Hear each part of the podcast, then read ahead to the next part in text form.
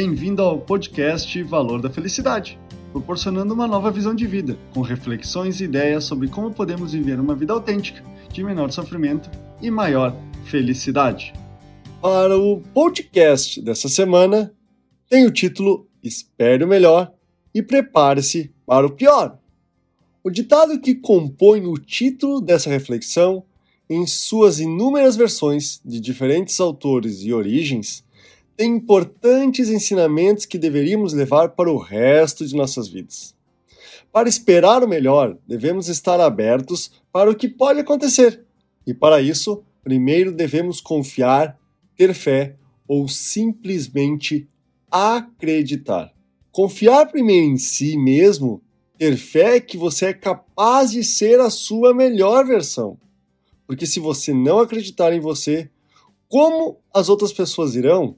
Acreditar na boa fé das outras pessoas pode ser surpreendente. Confiar ao invés de desconfiar das pessoas faz com que elas também passem a confiar em seu melhor.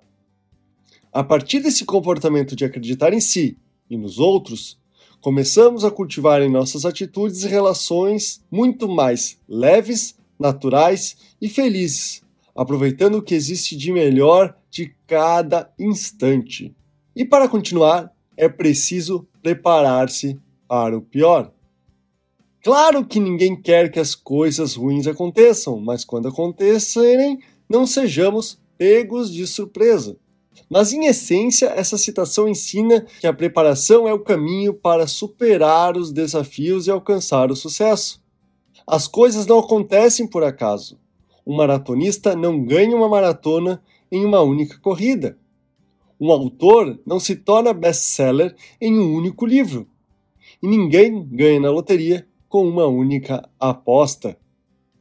Como ouço de minha esposa, na vida tudo é uma questão de prática e condicionamento físico. Nada na vida é difícil, mas pode ser trabalhoso, especialmente se não houver preparo. Quando quiser algo, saiba que você precisará de tempo, prática e determinação para conseguir. Então, se nos prepararmos para o que queremos, estivermos abertos para o que pode acontecer, estaremos criando as condições para que as situações que esperamos na vida tornem-se muito mais prováveis e possíveis de acontecer. Esse é o podcast Valor da Felicidade. Achando útil esse material para o amigo, colega ou familiar, compartilhem nas redes sociais para que mais pessoas conheçam esse trabalho da Valor da Felicidade. Agradeço a sua audiência e até o próximo!